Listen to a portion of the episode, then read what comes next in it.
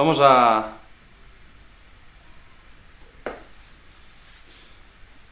a estar un rato.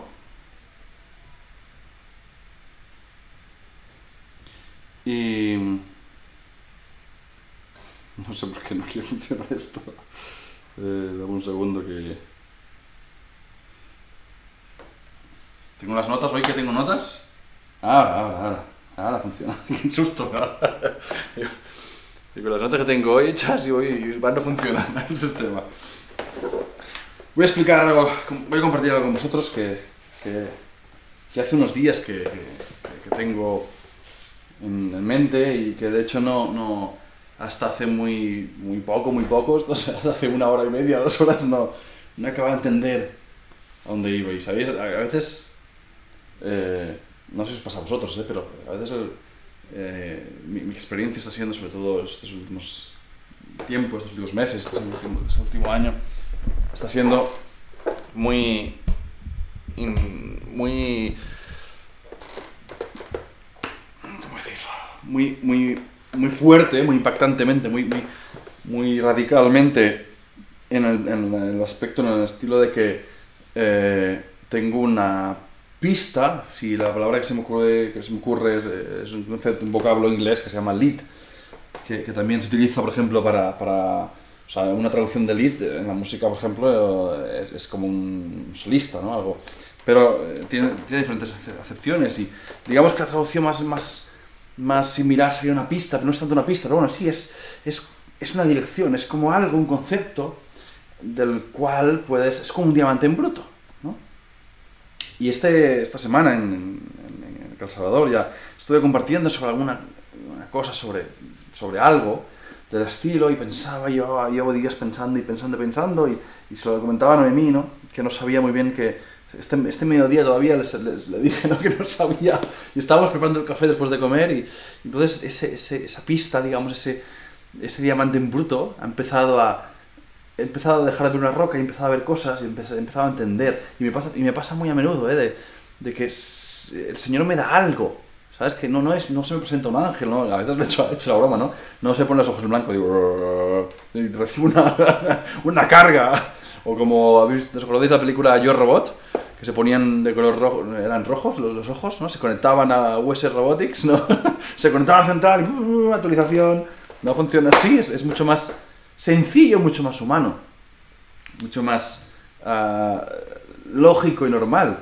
Hay algo, el Señor pone algo, pone una semilla, ese concepto ¿no? que la Biblia misma habla, y eso cuando lo nutres y cuando buscas y piensas y dices, entonces llega un momento que el Señor, ¡pum!, conecta las cosas y dices, ostras, era esto, era esto. Así que voy a, compartir algo con vosotros que me, estoy muy contento, muy, que tengo muchas ganas de hacerlo, porque es algo nuevo, es algo especial. No es, tampoco es que sea muy nuevo. Sé que muchos de vosotros digáis, oh, eso yo ya lo conocía. Escucho mucho un predicador que, imita a los, tiene un, personaje, ¿no? parece un monologuista, pero no estilo Dante Gebel, sino un poco más moderno, un poco menos teatrero. Pero hay un momento así como que pone hace las voces y, puede ser, ¿no? Que vosotros digáis, no, pues esto ya, ya lo sabía, no voy a invitaros, que somos pocos y nos conocemos todos. Eh, quizás no. Sea como sea, son textos, ¿sabéis? Casi cada vez que me acerco a la Biblia, con, con ganas, con, la, con el requerimiento, sí, sí, ¿por qué no? Con el requerimiento de decir, Señor, enséñame algo nuevo, quiero ver algo nuevo hoy. He leído la Biblia muchas veces, no sé cuántas, no lo cuento. El otro día veía un meme que decía, un meme cristiano, ¿verdad? Que decía, había un, alguien celebrando así una gran victoria, dice, yo cuando acabo el plan de lectura bíblico en un año, que empecé hace tres años. Hay algunos que sí, que hacéis el plan bíblico en un año, lo, lo completáis. sea, sea como sea, si lo hacéis en un, un año, en tres años, o, no habéis empezado y acabado un plan de lectura bíblico, ni que sea por estadísticamente, con la cantidad de horas de vuelo que tenemos eh, eclesianas, conocemos la Biblia, ¿no? Conozco la Biblia, pero realmente cuando le pido al Señor, Señor, muéstrame algo, revélame algo nuevo, quiero ver algo fresco. Porque si no, si siempre ve lo mismo, al final dejo de verlo, o incluso me canso, o incluso me hago mis propias cábalas, ¿no? me hago mis propias interpretaciones, me monto yo mis películas. Y entonces cuando me equivoco. Y así que vamos a ver una historia, y es una historia que está en tres, en tres lugares diferentes, y no os voy a marear demasiado, la vamos a leer en, en, en uno. Mm, A ver, que este no es mi iPad. Y no, aquí no, es igual. Lo leo con el móvil, ya está. Vamos a leerlo en- eh, concretamente en uno. O me- mira, mejor, mejor dicho, os voy a explicar yo la historia. Y así, quien tenga necesidad, después lo va a hacer. Os voy a decir los textos para que los apuntéis y, y os lo- los podáis buscar, aunque la mayoría de vuestras Biblias, ah, incluso los que usamos la Biblia en el móvil, eh, en la, la aplicación que utilizamos de Your Version, que utilizamos la mayoría, si no utilizas, te la recomiendo, porque tienes la, la facilidad, uy, estoy hablando muy rápido, ¿verdad? Tienes, tienes la facilidad de cambiar de versiones, incluso de idiomas, y si quieres leerla en catalán puedes leerla en catalán, y, si en castellano tienes diferentes versiones. Mm, Es muy interesante, de hecho si lo veis en el ordenador, los que tenéis ordenador o en tablet, podéis incluso poner vista paralela, que quiere decir que te pone dos Biblias a la vez, es, es muy interesante. Ah, y, y, en cualquiera de estas Biblias ya suele poner en un texto que está compartido los evangelios, que aparecen más, más, más, textos, te pone las citas. Pero yo os las voy a dar para que podáis apuntarlas, que sé que algunos tomáis nota, y leerlas después con, de- con- con- con- con calma. ¿vale? El primer texto está en Mateo, capítulo 9, del 1 al 8. La misma historia está en Marcos, capítulo 2, del 1 al 12. Y la misma historia está en Lucas 5, capítulo 5, versículo 17 al 26. ¿Lo tenéis apuntado? Mateo 9, del 1 al 8, Marcos 2, del 1 al 12 y Lucas 5, del 17 al 26. Dicho esto, es una historia conocida. Es una historia que, de entrada, tenemos que ponernos un poco en, en- en- en- en contexto.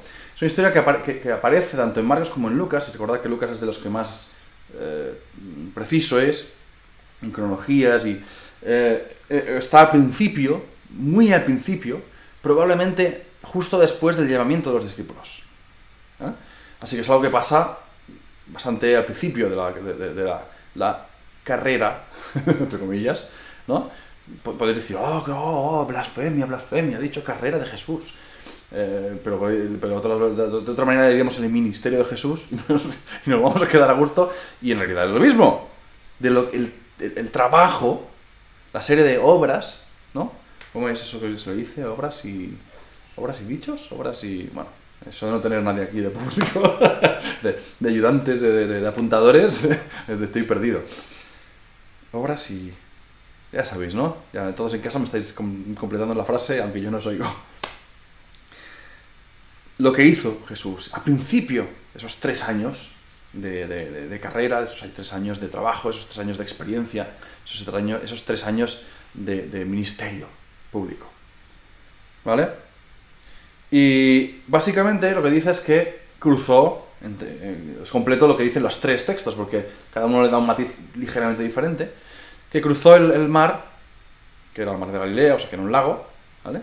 Eh, eh, y volvió ah, y, fue a una casa y que mucha gente se, se agolpó para poder estar con él y, no cabía un alfiler y que un- unos amigos intentaron entrar a un, paralítico, una persona que no podía caminar, ¿vale? Se le, llama paralítico eh, generalmente a una persona incapaz de caminar, o sea, un tullido.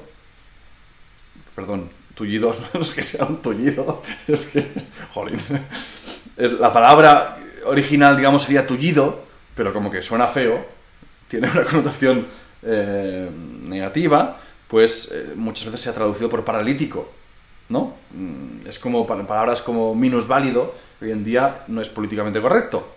Se tiene que decir, no sé, no tengo nada de mí aquí que, me ayude, así que no recuerdo, ¿sabéis, no? No, no se dice minusválido, se dice movilidad reducida o no sé cómo, no sé cómo se le dice. El caso es que esta persona no puede moverse por sí misma, va en una camilla, la llevan en una camilla y los amigos como que no consiguen meterse dentro para poder ver a Jesús. Dice que suben al, tejado, son construcciones generalmente planas, porque tampoco es que lleva mucho en esa zona, y eh, suben al tejado y hacen un boquete, ¿no? abren un agujero y bajan, descuelgan a, su amigo en camilla. Cuando Jesús lo ve, le dice, eh, le dice, amigo, tus pecados te son perdonados.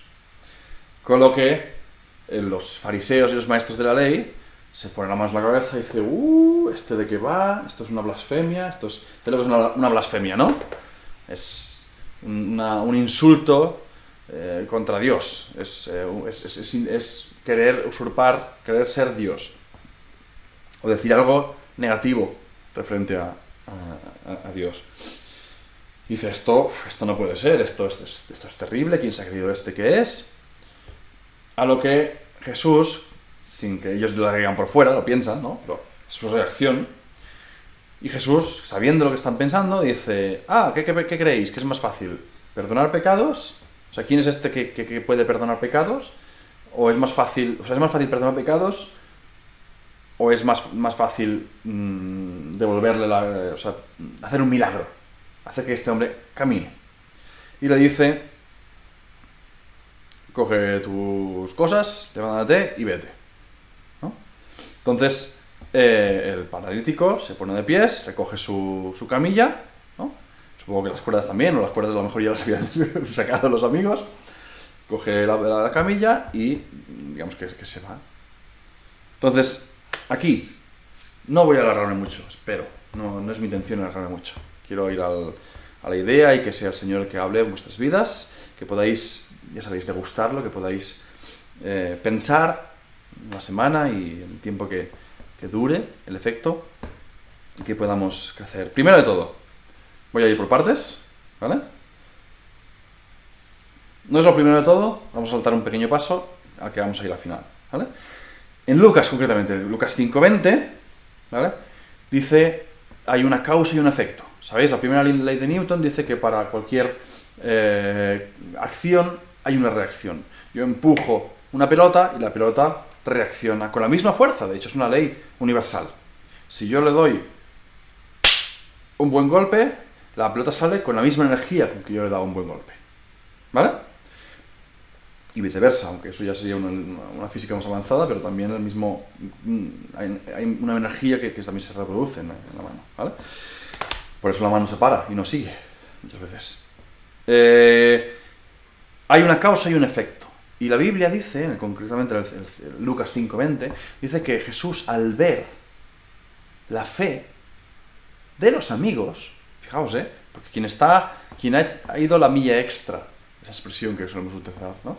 Quien ha ido em, un paso más allá y con que no podían entrar, pues al final han, buscado, han ideado la manera de, subir al tejado, abrir un agujero y bajarlo. Pensar que vosotros no sé si sois demasiado eh, manitas o zipizape. Yo soy manitas y zipizape, o he sido zipizape en mi, infancia. Y, y, para poder lograr esta hazaña, tienes que pensar mucho y tienes que elaborar un plan mm, arriesgado incluso. ¿eh? Subir a una persona en camilla a un tejado no es fácil. Primero tienes que subirte tú al tejado, ¿vale?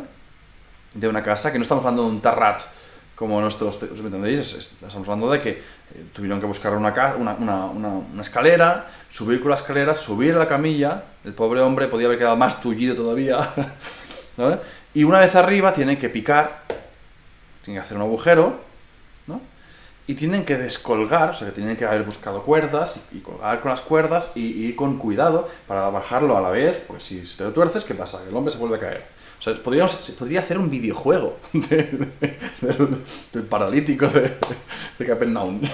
No sé si tendría mucho éxito, ¿no? Pero hacer un, videojuego y tienes que subir, eh, pum, por escaleras, muerto. ¿Sabes? Lo descuelgas, cae, muerto. El caso es que aquí hay una causa y hay un efecto.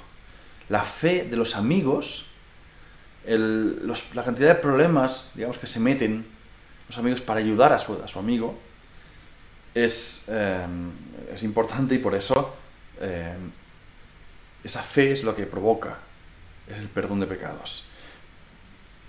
Antes de esto, fijaos una cosa, en la Reina Valera, los que tenéis la Reina Valera todavía, ah, oh, oh, lo que he dicho, lo que he dicho. Yo voy dejando caer, ¿eh? Los que usáis la Reina Valera vais a ver que, no dice en ningún momento amigo. ¿Verdad que no dice amigo? Tus pecados son perdonados, como dice aquí, el 520. ¿vale? En la palabra dice amigo, y en, muchas otras versiones dice ten ánimo.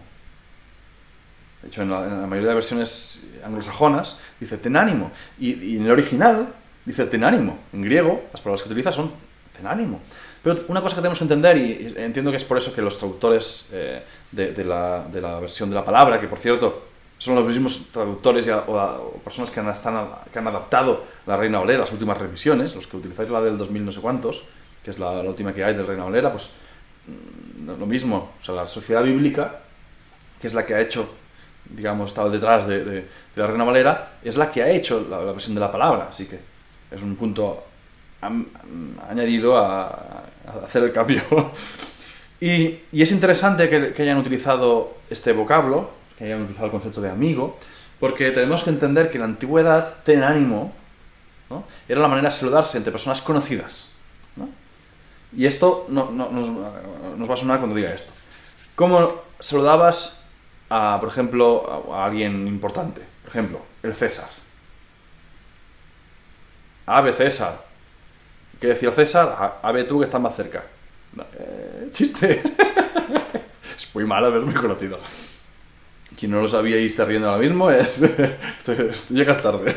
¿No? Ave César. ¿no? Una manera de saludar, de decir ¿Qué tal? Hola aquí. Ten ánimo era una manera, era, una, conjunción, era una fórmula del estilo de a César, una fórmula de la época, la cultura, para saludarse entre personas que mm, se, conocían de alguna manera. Y, Así que podemos entender que eh, el Jesús eh, conocía de alguna manera a esta, esta persona y luego vamos a ver por qué. Otra cosa, dice, tus pecados son perdonados. Permitidme un segundo de, palabras raras, de palabras, porque siempre lo decimos y a veces no... no yo, mismo he oído siempre lo de eh, la definición de pecado y, y, el uso de pecado, incluso la palabra pecado en sí, a mí personalmente a veces me molesta. ¿Sabéis por qué? Porque le damos una definición, le damos una dimensión al pecado opaca. ¿Os acordáis lo de las tarjetas black? Las tarjetas opacas. Todo aquello que hizo el ¿Era rato o quién era? Bueno, no me acuerdo. Eh, de verdad que me faltáis, ¿eh? Os echo de menos. El problema de todo aquello de esto de las tarjetas opacas no es tanto lo que... Eh, era, era un tema de que no, se veía, no se veían los movimientos, entonces podían hacer cosas, no, se declaraba Hacienda, no... no. Em, esto es lo que pasa con el pecado con el concepto de pecado, ¿no? El concepto que hemos desarrollado en la religión. ¿Os acordáis? La semana pasada os estaba eh, compartiendo y esta, esta, esta, afirmación categórica de que la, religión, que es todo lo que nosotros hacemos para acercarnos a Dios, nos deja lejos de Él. Siempre, nos quedamos muy lejos. Y en este proceso, y en esta, ah, en esta manera y manía de intentar hacer cosas para acercarnos a Dios, porque en realidad no podemos acercarnos, pero lo intentamos y lo seguimos intentando y lo haremos siempre. A menudo tergiversamos o no o malinterpretamos lo que Dios nos dice mismo. Y cuando Dios nos habla de pecado, y el concepto de pecado, y la palabra pecado en sí, la hemos hecho como algo opaco, algo que encubre cualquiera que sea mi pecado. Si mi pecado es la mentira, yo no, no, no enfrento o decir, no es que yo soy mentiroso. Yo digo, no, es que soy pecador. Entonces, ¿qué a decir? es como aquello que da... Eh, no, no, no, o sea, Jesús pagó el precio por mi mentira. Jesús pagó el precio por mi egoísmo. Jesús pagó el precio por mi lujuria, por mi glotonería, por mi... Bueno, no sé. Cada uno que ponga sus pecados. Pecado, la palabra que utiliza pecado en griego es hamartia. H-A, martia. Hamartia. Y es, voy a decirlo otra vez, es muy interesante. Porque os habíais oído, ¿no? Lo de errar el blanco. Sí, os suena, ¿verdad? Creo que todos sabéis, ¿no? Eso de errar el blanco y... A, Martia es A, H-A, que es como en latín, A, como átomo, que no se puede, tomo, sin parte. Sin, o sea, negativo, A, en griego lo utilizan, se hace con, la H, H-A, ¿vale? Entonces, ha, Martia, de Marte, o Mart, no sé qué, quiere decir parte, sin premio, ¿vale? Sin parte, sin premio la definición literal que se, utilizaba, perdón, este, este vocablo en griego se utilizaba, por ejemplo, es una competición de tiro al arco, o de tiro de, de, puntería, ¿eh? de dardo, o cuando tú no le dabas en el blanco, cuando tú no acertabas, no tenías premio. Pensar en una, escopeta de feria. Porque a veces hablábamos de tiro, tiro de, errar en el blanco como una flecha, y, en la flecha, o en los dardos mismo que he dicho ahora mismo, normalmente hay diferentes puntuaciones, ¿verdad? En el centro son 100, y luego 50, y luego si le das aquí en la, esquinita, pero como que es un sitio más complicado, también son 70 o no sé qué, no recuerdo, ¿eh? yo no juego demasiado a esto. Em, pero va más allá. Pensar más en una escopeta feria. Si tú aciertas al patito, te llevas la muñeca. Si tú no aciertas al patito, no te llevas el premio. Sin premio, sin parte errar blanco. Una manera más moderna, digamos, y general de entender el pecado, y, muchas veces se utiliza, este, este, se utiliza en este sentido más, más general, es, es un error, es una equivocación. Un pecado es un error. Un pecado es un error. No es algo que sea, oh, pecado, pecado. Es algo que nos deja sin parte, sin premio. Es un error. Dicho esto, ¿sabéis? nuestra... En nuestra... El pecado, perdón. El pecado generalmente... Eh, los errores... Voy a dejar de decir pecado. Los errores nos suelen producir consecuencias. Y esas consecuencias, entre las consecuencias, ah, está el dolor. Nuestra, nuestro desarrollo psicosocial, o sea, nuestro desarrollo mental y nuestro desarrollo emocional y, social incluso, generalmente está basado por las recompensas de placer y de dolor. Y de hecho tiene más poder el dolor que el placer. Prueba de ello. Cuando tú comes algo bueno, algo dulce, ¿te acuerdas de ese sabor? Pero cuando tú comes algo amargo, te cuesta más sacarte ese, sabor y, lo rechazas mucho más. Ahora que sea un poco amargo, lo rechazas porque es un mecanismo que tenemos, ¿no? Hay quien dice que el mecanismo evolutivo, ¿vale? Yo veo que hay un creador, que hay un diseño inteligente y veo que Dios nos ha hecho, nos, ha, nos, ha, capacitado con herramientas para no ir comiendo cosas que estén mal, en mal estado o que sean venenosas. Los venenos, las sustancias tóxicas, son amargas. La inmensa mayoría. Con lo cual, si tú comes un alimento en mal estado o algo que te puede envenenar, mm, generalmente ese sabor amargo, ese sabor malo, te va a alertar y va a hacer que no, que no, que no te lo comas. De la, misma pasa, la, misma manera pasa con las experiencias. Una experiencia buena no es comparable a una experiencia mala. A menudo tenemos, a nosotros nos pasa, a veces tienes que esforzarte porque son muchos niños, bueno, son tres, no solo, pero a menudo llega un momento de, excitación, los niños están cansados, pero a la, vez están, están muy contentos y, llega algún momento que tienes que, que, poner orden, que, imponerte un poco, que poner un poco de disciplina y, y, a veces eso te deja un mal sabor de boca. Y a pesar de que estás, has estado todo el día bien jugando y, se portan muy bien, son, son, son, son geniales. ¿eh? Yo, aquí, sobre todo aquí me quejo mucho de ellos, pero son, ellos son, son geniales. Pero es fácil que esos momentos turbulentos nos, nos, afecten y a veces tienes la sensación de que, es difícil, que es una etapa, una etapa dura, que estamos mm, sufriendo, ¿eh? y en realidad hay momentos puntuales que sufrimos como padres, como todos los a todos nos toca y en, todas las edades, todas las etapas diferentes, ¿no? El padre es, la vida. pero no es el general.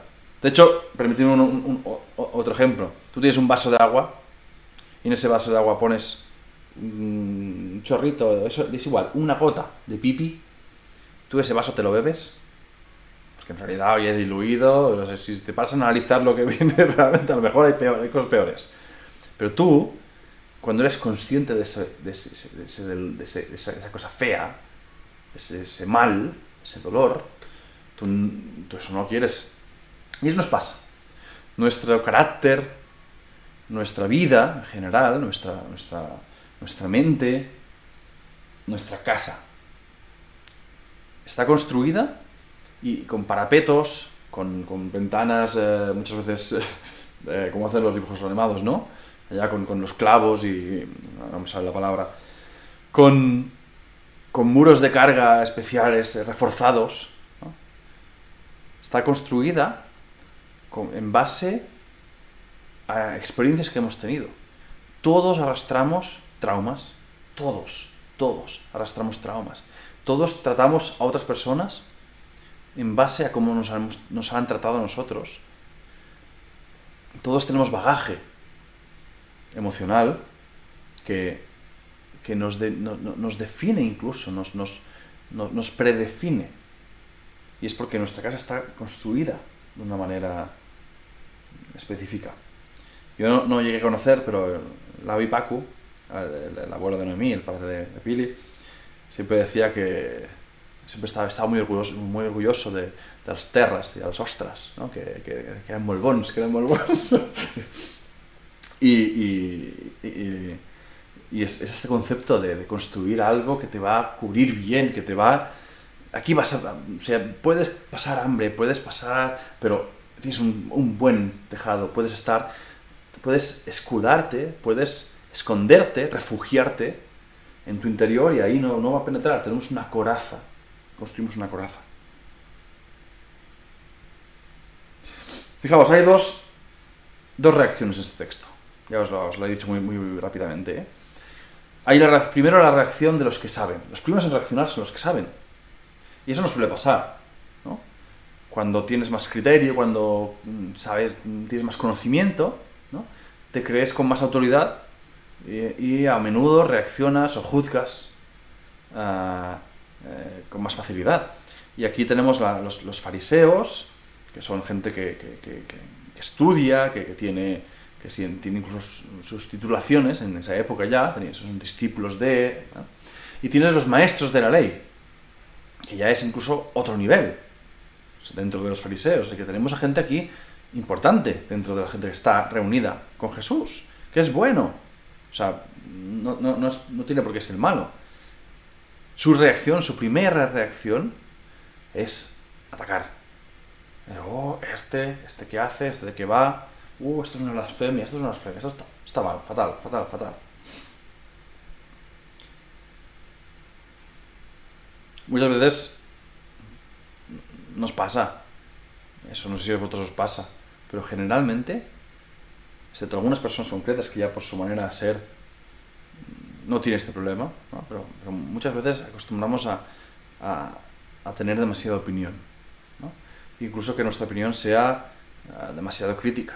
Yo hace un tiempo que estoy intentando cambiar eso y, hace poco me dijo sin que yo le dijera nada, me dijo que estaba cambiando, que era diferente, que había cambiado, así que ahora que no me oye aquí, pues tenemos que dejar de ser tarantis, tenemos que, intentar no, no, imponer nuestro criterio o, no pensar que sabemos más que los demás.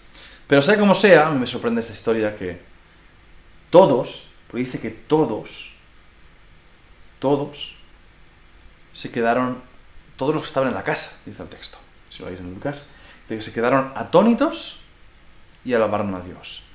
Y la, palabra atónito, que, viene a reflejar bastante mejor que la palabra que utiliza en, la Reina Valera, que ahora mismo no la tengo presente, he cerrado el ordenador. La, palabra atónito es atónito, sin tono, es sin reacción. Y me encanta esta palabra en este contexto porque a veces la mejor reacción es una no reacción.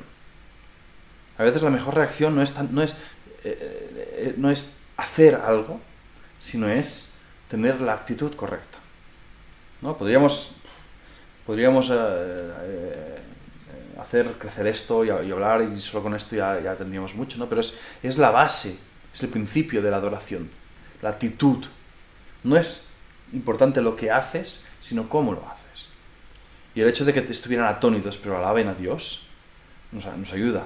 ¿Sabéis? Cuando piensas esto, no sé cuándo, hace tiempo ya, ¿eh? pero escuché alguna una predicación, una reflexión sobre este texto y alguien decía pues, que hicieron una, una fiesta, ¿no? hicieron una especie de una reunión, cantaron canciones o se imaginaban ¿no? pues, lo que habían hecho, lo que... Aquí no lo dice que hicieron. No sabemos si aquí en esta casa, después de que pasara esto, hicieron algo o no hicieron nada. El caso es que se quedaron atónitos, se quedaron sin, sin, sin respuesta aparentes, paralizados, en shock. Lo decimos hoy en día también, ¿no? Un anglicismo, pero que está uh, admitido ya por la, por la lengua. Se quedaron paralizados y asumieron una actitud de sumisión, de adoración, de reconocimiento. Alabaron a Dios. Y por último, ya para, para cerrar y acabar de llegar todo, por último, lo primero. Fijaos, en Mateo 9.1, primer versículo del texto que lo lee Mateo, dice que cruzaron el lago para volver a su pueblo. Esto es una cosa que yo no había visto. ¿A su pueblo? ¿A pueblo de quién? Al pueblo de Jesús. Vale, ¿dónde es el pueblo de Jesús? Nazaret. Entonces vas a leer y dice, no, no, es Capernaum o como lo dice ahora en la palabra, Cafarnaum. Es igual, son nombres antiguos, se traducen de una manera u otra. Sea como sea, si acordáis lo que hemos estado viendo estas últimas semanas, él crece en Nazaret, pero llega un momento que sale de Nazaret y ahora está en Capernaum. Y cuando lees un poco más, ¿vale? si nos vamos por ejemplo a Marcos, en Marcos capítulo 2, el un, versículo 1 y el 2, que es el principio también de la historia, Marcos va un poco más allá o nos da un detalle diferente y nos dice que, que cuando la gente se enteró que estaba en casa, vienen todos. ¿Sabéis qué quiere decir esto? Jesús estaba en su casa.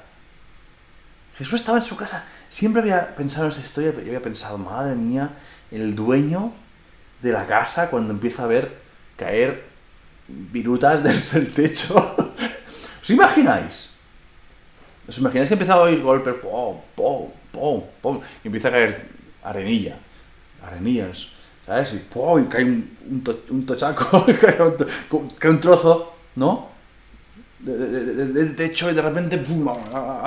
Hacen, abren un agujero suficiente, o sea, un agujero suficientemente grande como para poder mm, descolgar una camilla. Yo no sé si la camilla la descolgaron así, hay que meter un agujero de dos metros, o si la hicieron un agujero redondo y al hombre lo pusieron así porque estaba, estaba eh, ligado a la camilla. Yo no, es que no sé, intento pensar, intento imaginarlo, visualizarlo. Sea como sea, aunque sea un agujerito así redondo, redondo, ¿os imagináis que os hace un agujero en medio de casa? Y, y siempre había pensado pues en el dueño y resulta que leyendo y pidiéndole a Dios que me revelara algo nuevo, me di cuenta que, ¡eps! Pues si es la casa de Jesús es la casa de Jesús. Pero dices, bueno, casa de Jesús, pero ¿cómo es? Pues si él era de Nazaret. Es Jesús de Nazaret. ¿Cómo es que ahora vive allí? Y vas más allá, vas al principio de, de, el capítulo anterior de Marcos y en Mateo se menciona, y resulta que ¿sabéis quién vivía en Capernaum? Pedro. Así que Jesús estaba viviendo en casa de Pedro.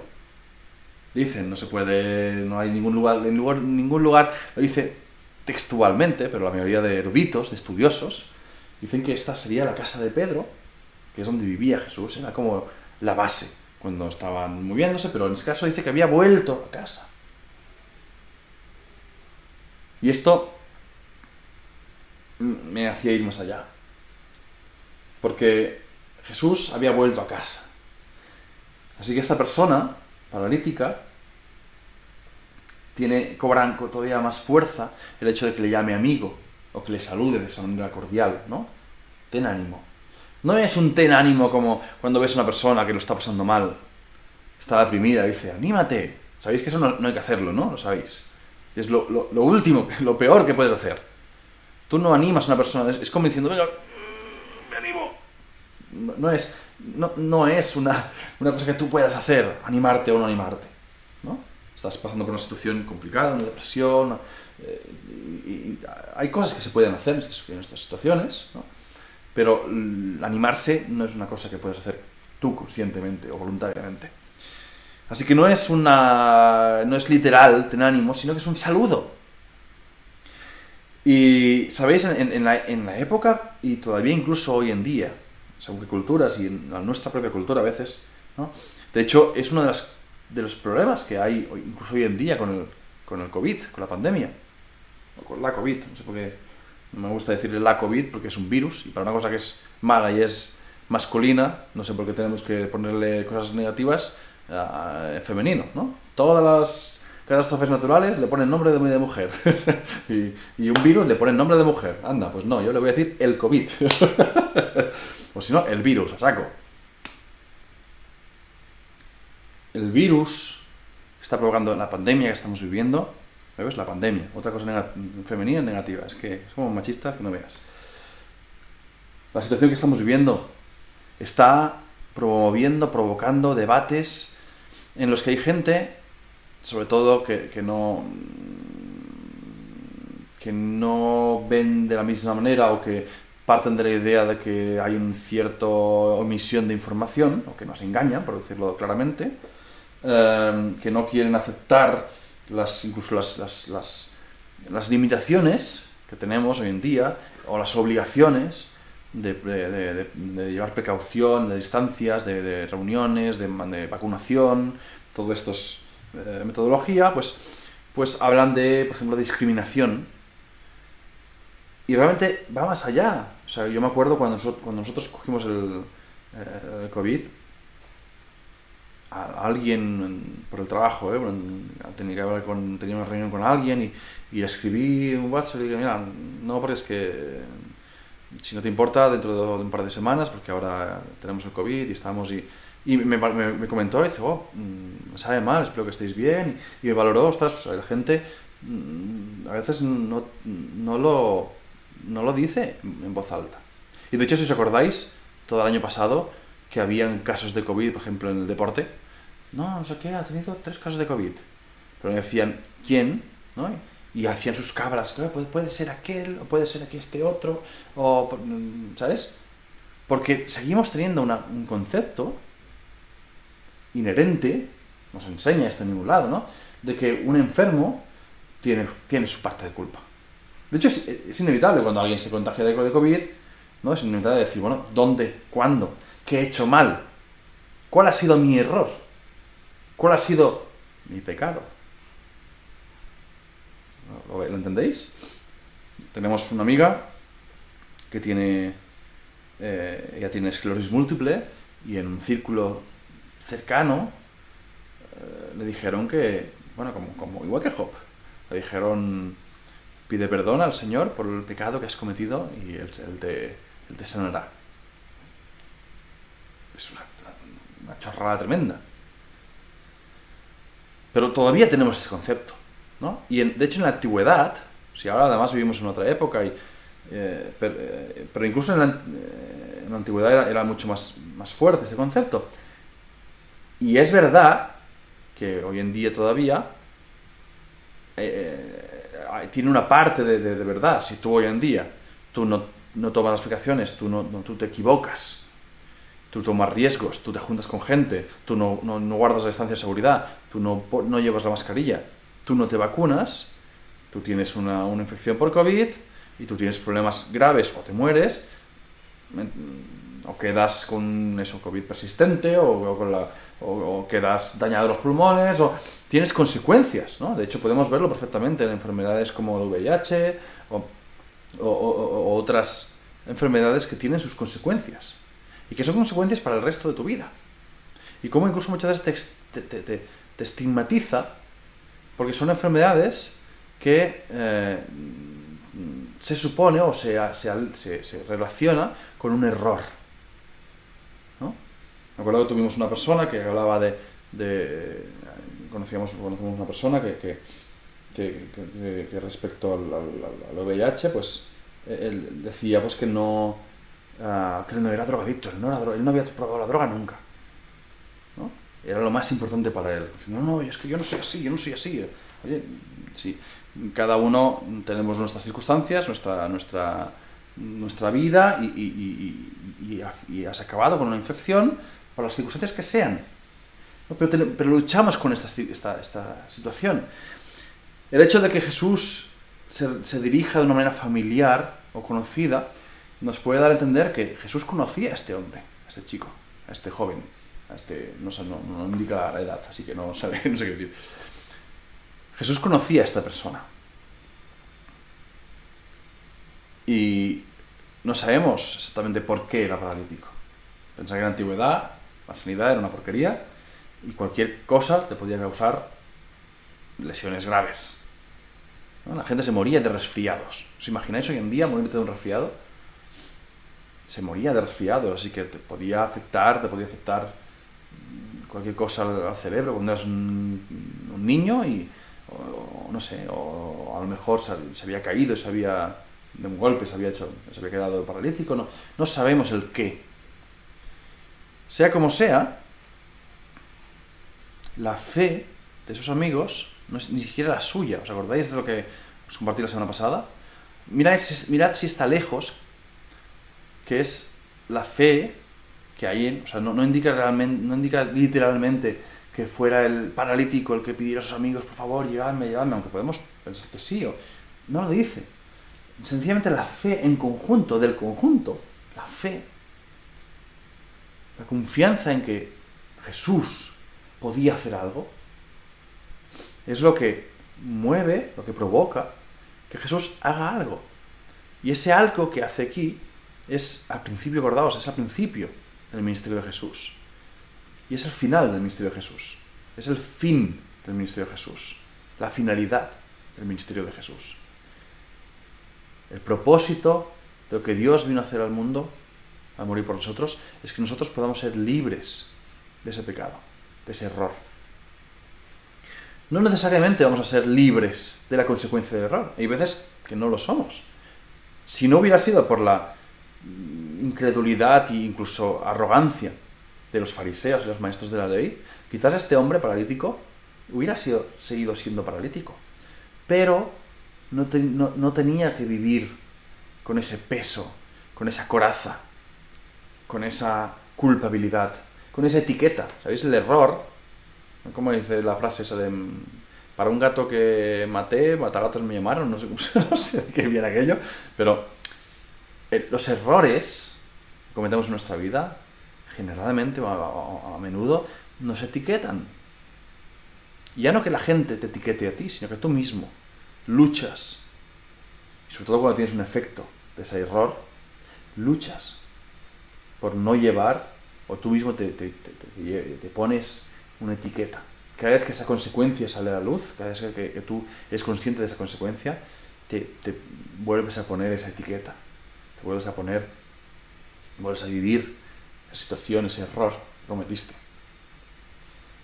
me sorprende, porque realmente lo que el Señor quiere hacer en nuestra vida y viene y vino a hacer es librarnos del pecado.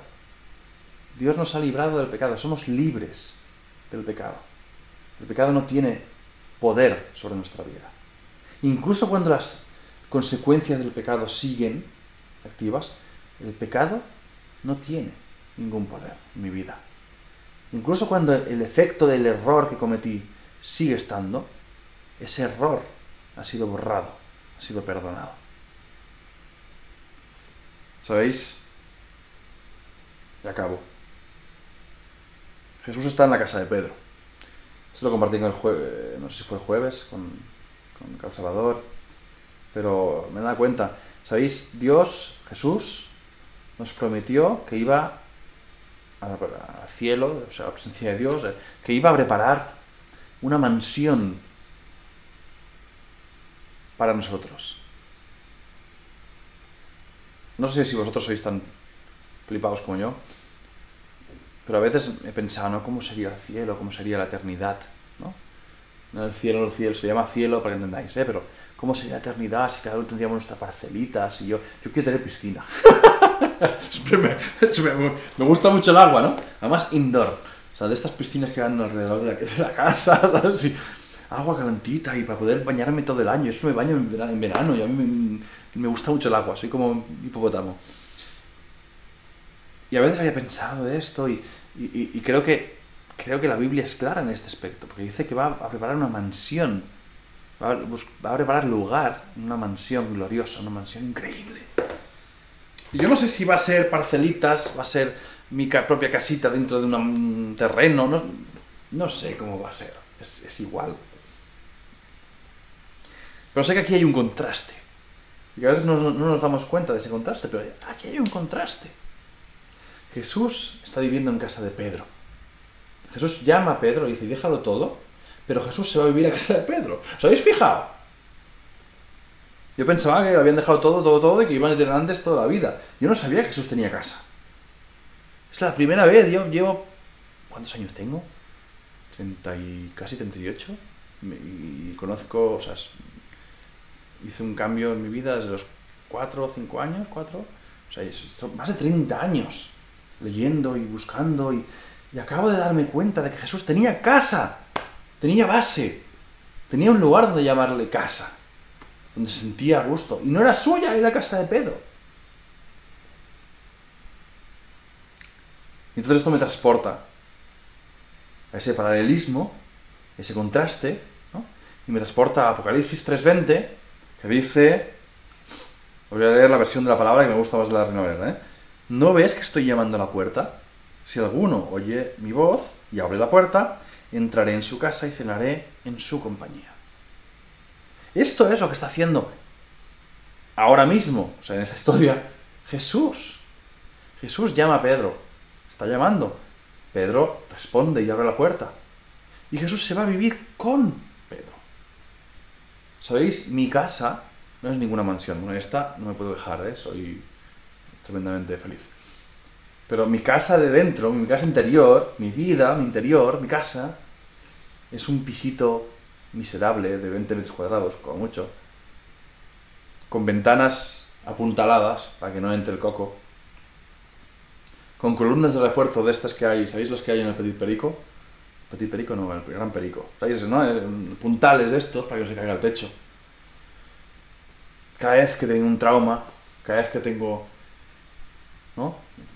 falta de confianza, falta de autoestima, falta... O sea, para poder entrar, tengo que ir haciendo... Mi casa es así, yo soy así. Y Jesús quiere vivir en mi casa. Quiere vivir en mi casa. Ahora, durante ese tiempo, mientras que hasta que Él vuelva, deseo que Él vuelva, pero hasta que Él vuelva, Jesús quiere vivir en mi casa. El Espíritu Santo, el Espíritu que Dios nos dio, o sea, la, la, esencia de Dios vive en esta casa de 20 metros cuadrados llena de puntales, llena de cosas que no utilizo, pero por si acaso, es que son... Lo he arreglado un poco, pero todavía lo tengo. Tengo unos cajones con piezas de electrónica que lo he utilizado más de una vez, ¿eh? No, porque si se me falla, si me falla no sé qué, tengo aquí un módulo de extra de, RAM. no sé lo que es, ¿no? Pero un cable. Mira, hoy, hoy me ha petado el cable para poder hacerlo hoy en la, proyección y menos mal que tenía uno por si acaso. Hoy. Pero muchas veces no es un diógenes, pero, pero puede llegar a serlo. Y guardo, y a mí me ayuda con esto, ¿eh? Pues cojo esto, ¿no? Y esto, esto, y ella ya me dice, ¿esto qué? Y yo ya sé que por dónde va la cosa. Pero no, esto, hay unas piezas que son... Y bueno, pues sacas las piezas y las guardas bien. Pero si no, he llegado a tener aquí, no sé, tres ordenadores para despiezar. Tenía aquí no sé cuántos discos duros.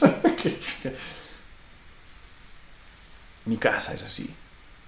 Por fuera voy luchando, y, pero por dentro está, todavía peor. Y Jesús, Cristo, el Mesías, mi Salvador, quiere vivir dentro de mi casa.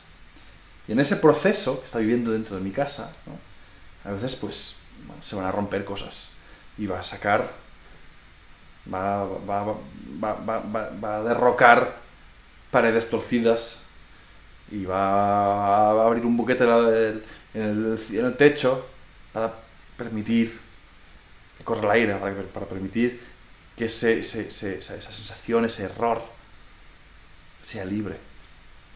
Así que disfrutemos del perdón. Incluso cuando la consecuencia sigue ahí. Incluso cuando la consecuencia sigue ahí. Y sé que cada uno de vosotros, cada uno de nosotros, tenemos más de uno, ¿eh? Tenemos algo en nuestro día a día, en nuestra vida, que es consecuencia de errores que cometimos. Y si no lo tienes, búscalo. Porque no hay ni uno perfecto. Todos hemos errado, todos nos hemos, equivocado. Y todos en mayor o menor manera tenemos consecuencias. Disfrutemos de esa liberación del error. Porque entonces las consecuencias van a ser más fáciles de llevar. Y, en base, y en la gracia de Dios, pues, si Él quiere quitarnos esas consecuencias, como hizo con el paralítico, pues está en, su mano. ¿no? Pero estoy casi seguro que si no somos liberados del pecado, no vamos a poder ser liberados de la consecuencia del pecado. Que no es el quite de la cuestión, ¿eh? Dejemos de vivir escondidos en corazas. Dejemos de actuar, dejemos de excusarnos de que este es mi carácter, porque este es mi carácter formado por mis errores o por mi dolor. ¿no? Voy a permitir que el Señor viva en mi casa. Y si se hace un agujero, que Él utilice ese agujero.